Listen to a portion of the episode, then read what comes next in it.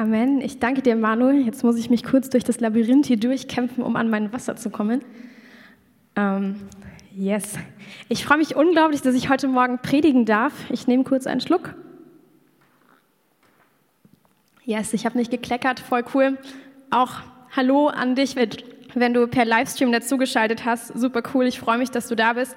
Und auch echt, wenn du das erste Mal da bist, weil ich irgendwie zehnmal geschrieben habe, hey, komm doch heute, dann voll cool, ich freue mich. Ähm, Manu hat mich ja gerade schon vorgestellt. Ich bin Jana und ich darf gerade Theologie studieren und die Ehre haben, hier in der Gemeinde ausgebildet zu werden. Und wir befinden uns gerade, hat der Manu auch schon gesagt, in der Predigtreihe Gut zu wissen. Good to know.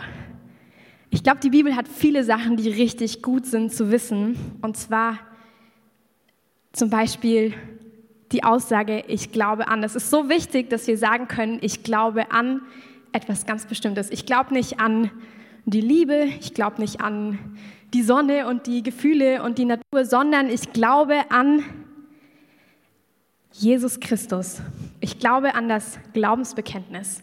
Und dieses Glaubensbekenntnis, das ist viel weniger ein, ich muss jeden einzelnen Punkt verstanden haben, tief ins Detail, sondern es ist vielmehr ein, ein Gott, arbeite an mir, hilf mir, jedes Wort, jedes, jeden Punkt, der da drin ist, zu verstehen. Hilf mir, was du wirklich in diesem Glaubensbekenntnis zu mir sagen möchtest. Ich will das verstehen und ich will offen dafür sein, dass du mir das offenbarst.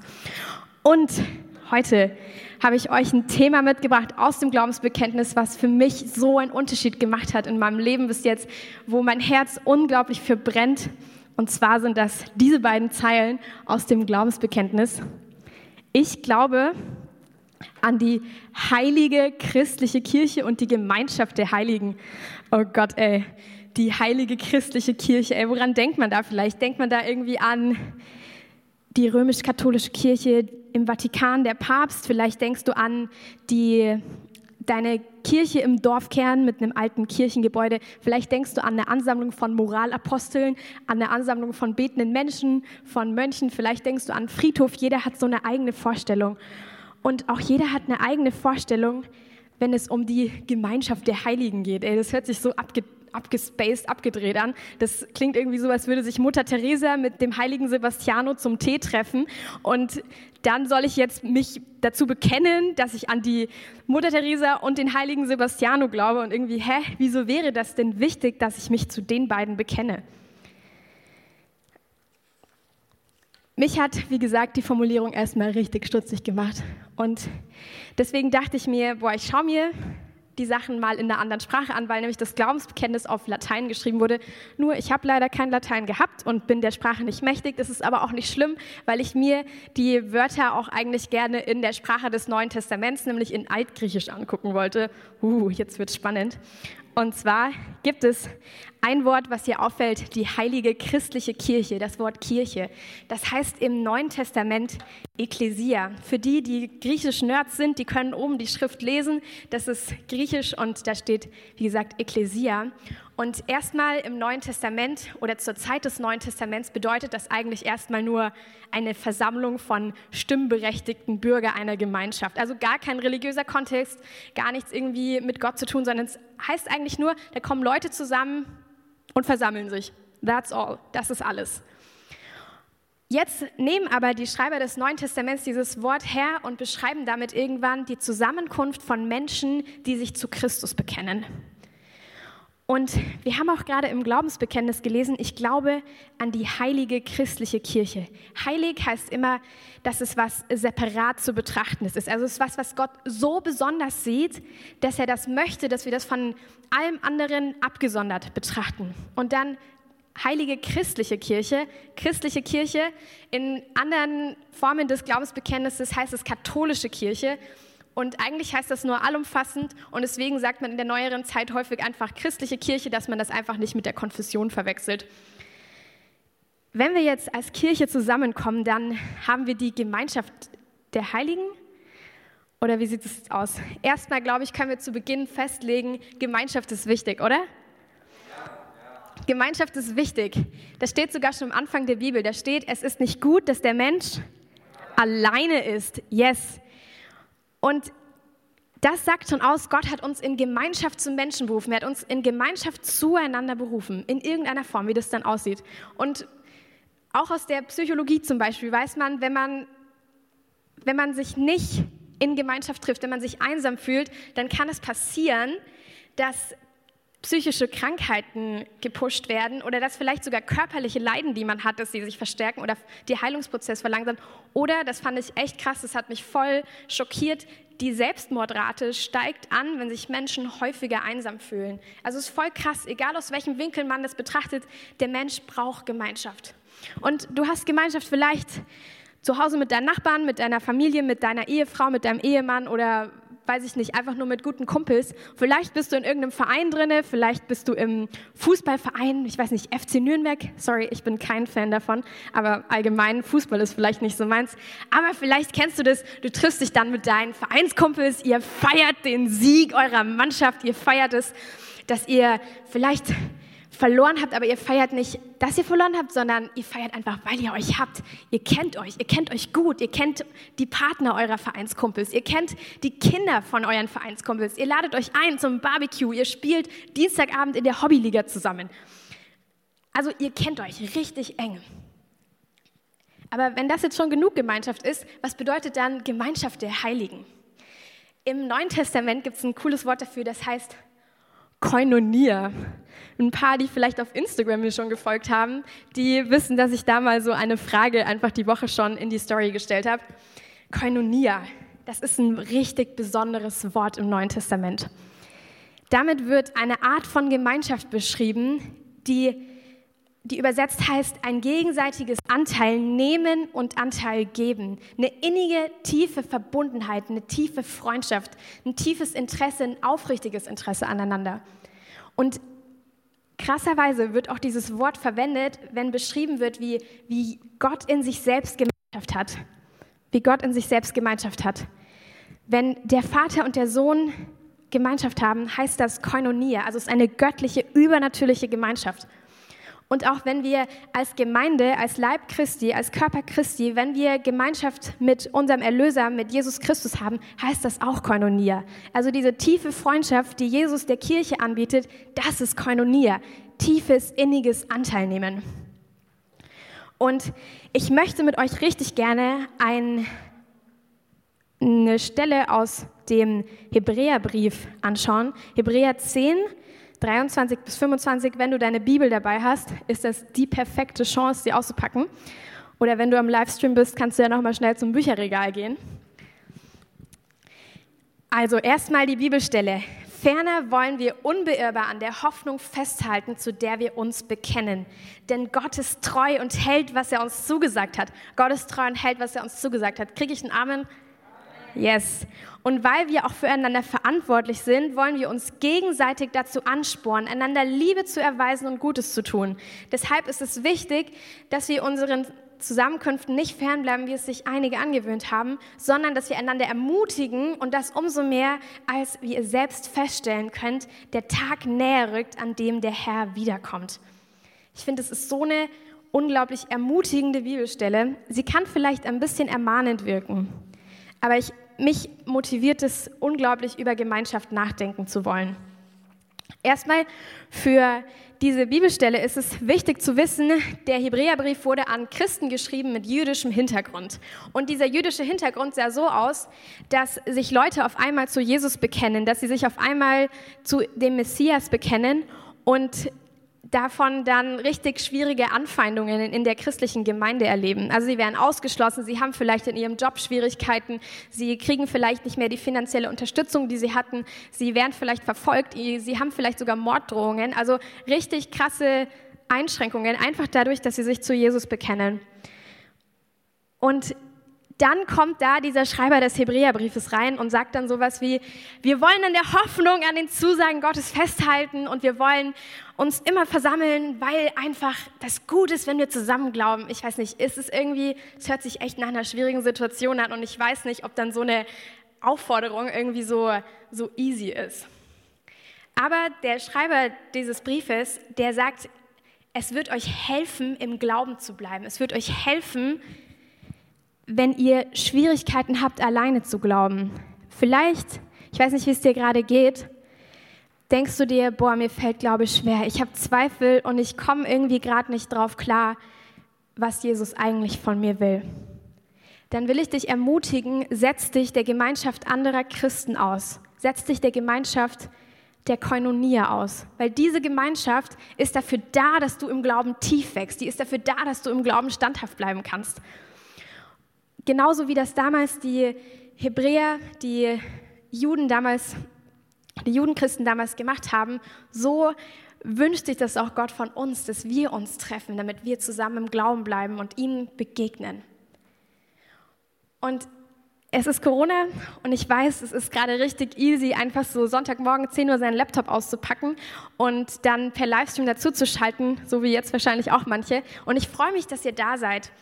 Ich möchte aber dich herausfordern, dass du dein Herz hinterfragst. Sitzt du gerade vor dem Livestream und brunch gerade und denkst dir so, boah, ich mache das seit einem halben Jahr so, das ist jetzt meine Routine geworden und eigentlich will ich mit Kirche nichts mehr zu tun haben, es sei denn, es findet auf meinem Sofa statt dann will ich dich herausfordern und ermutigen, komm wieder in die Kirche, komm wieder in die Gemeinde, einfach deshalb, damit du wieder Tiefe im Glauben erfährst. Und ich, ich kann dir versichern, dass es verändert. Es verändert dein Leben, wenn du andere Christen im Alltag um dich herum hast. Dann gibt es hier eine möchte ich mir noch gerne das Wort mit euch anschauen, Zusammenkünfte. Sie kommen zusammen, wenn wir jetzt uns in dieser Koinonia treffen, zusammen im Glauben leben, im Glauben wachsen, wie auch immer. Aber was machen wir denn dann zusammen eigentlich? Was haben die Christen damals gemacht? Die Christen damals kamen zusammen zum Abendmahl feiern, zum Beten, zum Gottesdienst feiern, zum Wort hören, zum Bibelstudieren. Also sie haben alles mögliche Geistliche zusammen gemacht, aber sie haben auch einfach zusammen gequatscht, sie haben zusammen gegessen, sie haben einfach mit ihren Kindern im Hof gespielt. Also sie haben Leben gelebt. Lasst uns gemeinsam Leben leben. Lasst uns wirklich dieses Anteil nehmen am anderen. Lasst uns füreinander interessieren. Ich habe eine richtig gute Freundin hier in der Gemeinde, die weiß, wie es mir gerade geht, die weiß, mit welcher Aufregung ich gerade hier auf der Bühne stehe oder auch wie, wie der Vorbereitungsprozess für die Predigt war. Sie weiß, wie es mir geht. Und sie weiß auch, wie ich mich neulich für einen Freund richtig herzlich freuen konnte, weil er was richtig Cooles in seinem Leben erlebt hat. Ich glaube, darum geht es, wenn wir Leben leben. Dieses ich weiß im Alltag, wie es dir geht und ich weiß, wie es dir geht, weil es mich interessiert. Und zwar nicht, weil ich so krass gut im Lieb bin und weil, also ich, die heilige Jana hier, die kann das, sondern weil der Heilige Geist, weil Jesus Christus durch den Heiligen Geist mich befähigt zu lieben und das motiviert mich, dass diese junge Frau in der Gemeinde ist, mich liebt. Das motiviert mich so unglaublich, sie auch zu lieben. Und wisst ihr, was entsteht? Wir kommen zusammen, wir beten zusammen, wir begegnen Gott zusammen, wir fragen ihn nach Lösungen für Probleme. Und es wirkt, es verändert. Ich glaube, dass, dass da ein Geheimnis in der Koinonia liegt. Wir lieben, weil Jesus uns dazu befähigt. Und wenn wir jetzt zusammenkommen, wenn ich jetzt mit dieser guten Freundin zusammenkomme, dann gibt es manchmal Momente, wo man Folgendes macht. Wir ermutigen einander. Dieses Wort hier, das bedeutet nicht nur ermutigen im Griechischen, sondern es bedeutet auch ermahnen. Und ich finde es voll spannend, dass im Griechischen das eben ermutigen gleichzeitig bedeutet, dass du mehr oder weniger manchmal auch eine auf die Zwölf bekommst. Ähm, ermahnen, das klingt hart.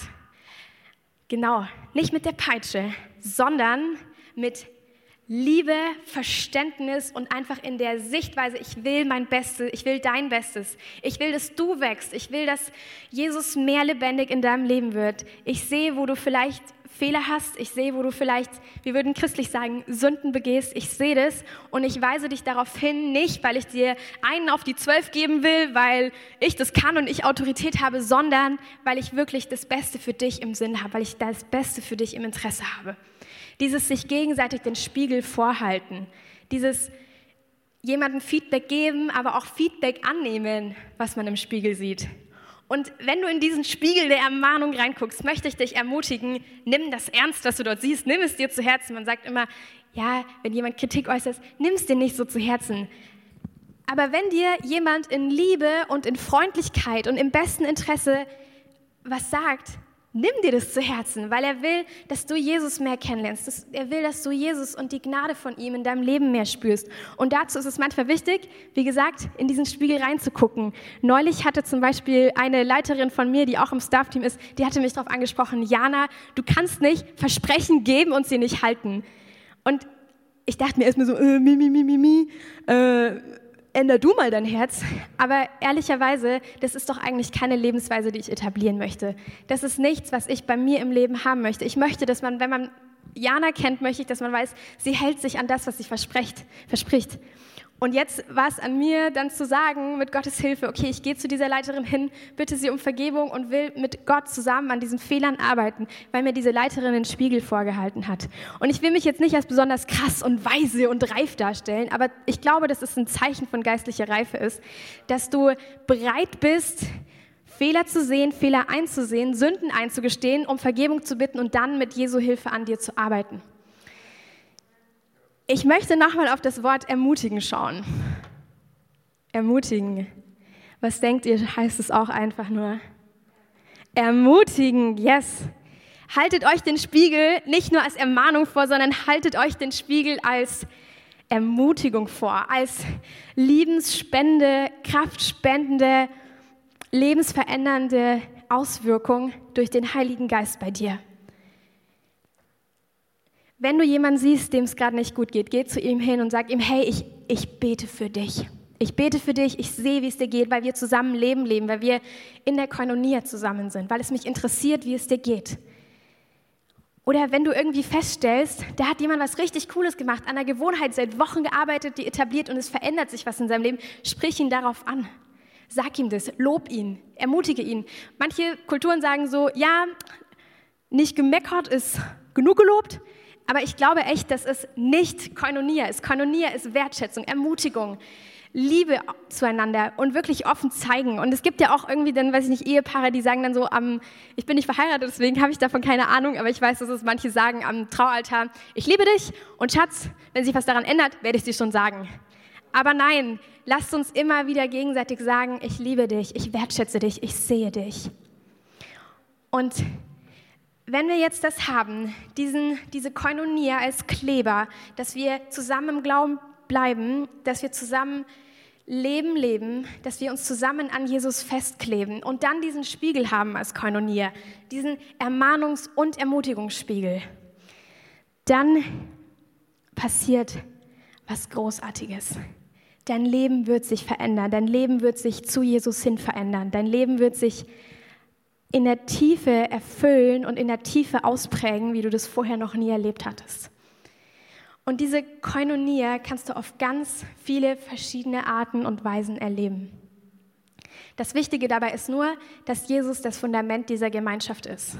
Jesus Christus ist das Fundament der Koinonia. Dieser innigen Anteil habe, Anteil gebe in Liebe und Barmherzigkeit. Das Fundament ist Jesus. Und das kannst du in verschiedenen Formen haben, mit deinem Ehepartner, in deiner Small Group, in deiner Kleingruppe, mit deinem Nachbarn, vielleicht nachher gleich im Online-Café. Es gibt so viele unterschiedliche Arten und ich möchte dich ermutigen,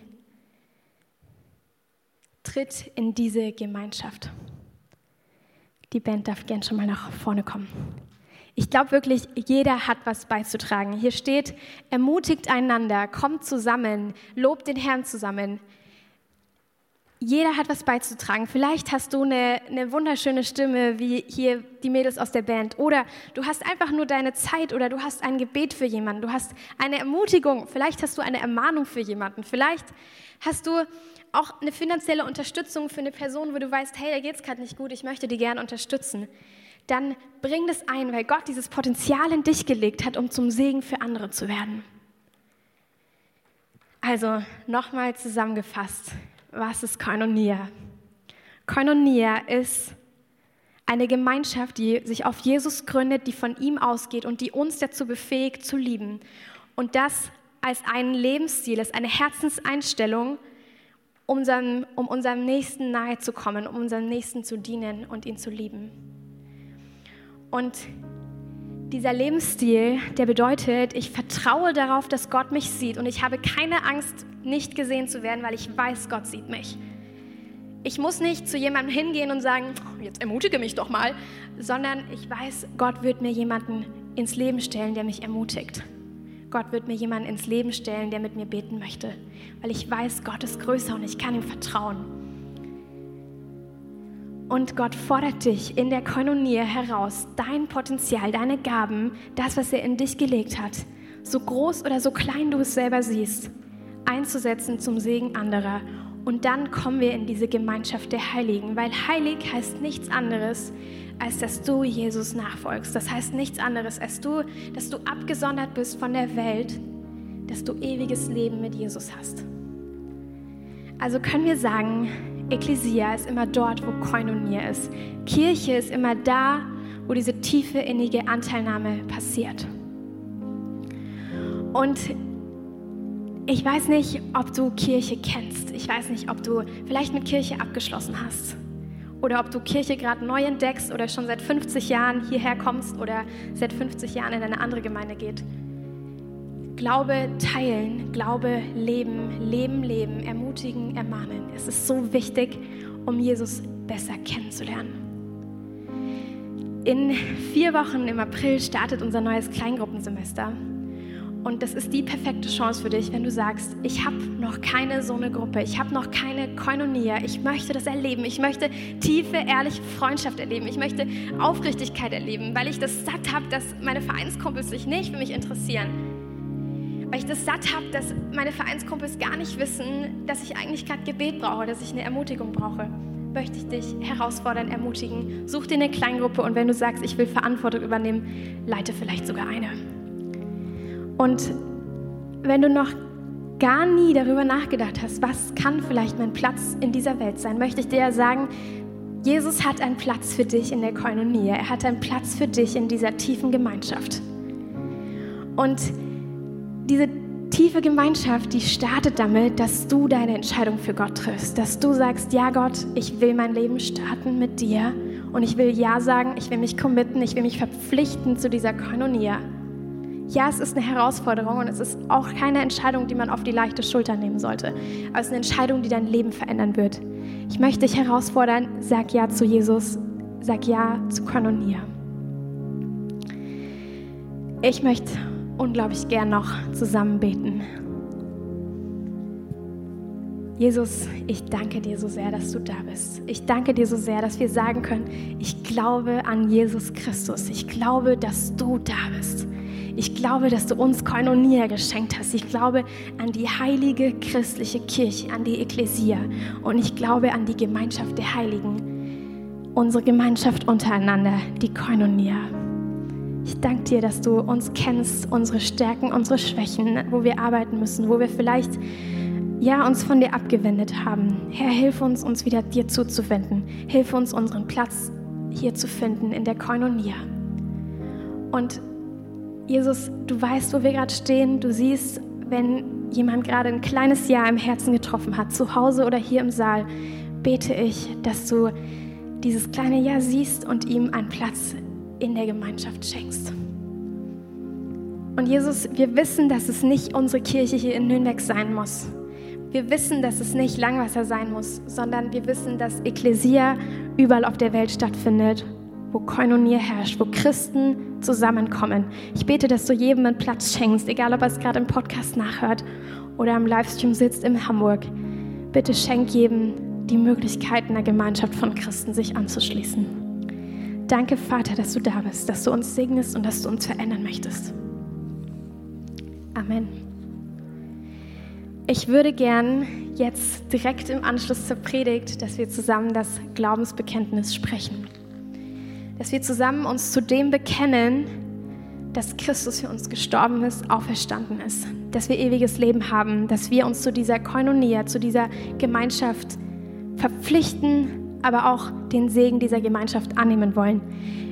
Wem es möglich ist, den würde ich einfach bitten, dazu aufzustehen. Wenn du zu Hause bist, darfst du natürlich auch gleich nochmal Morgengymnastik machen.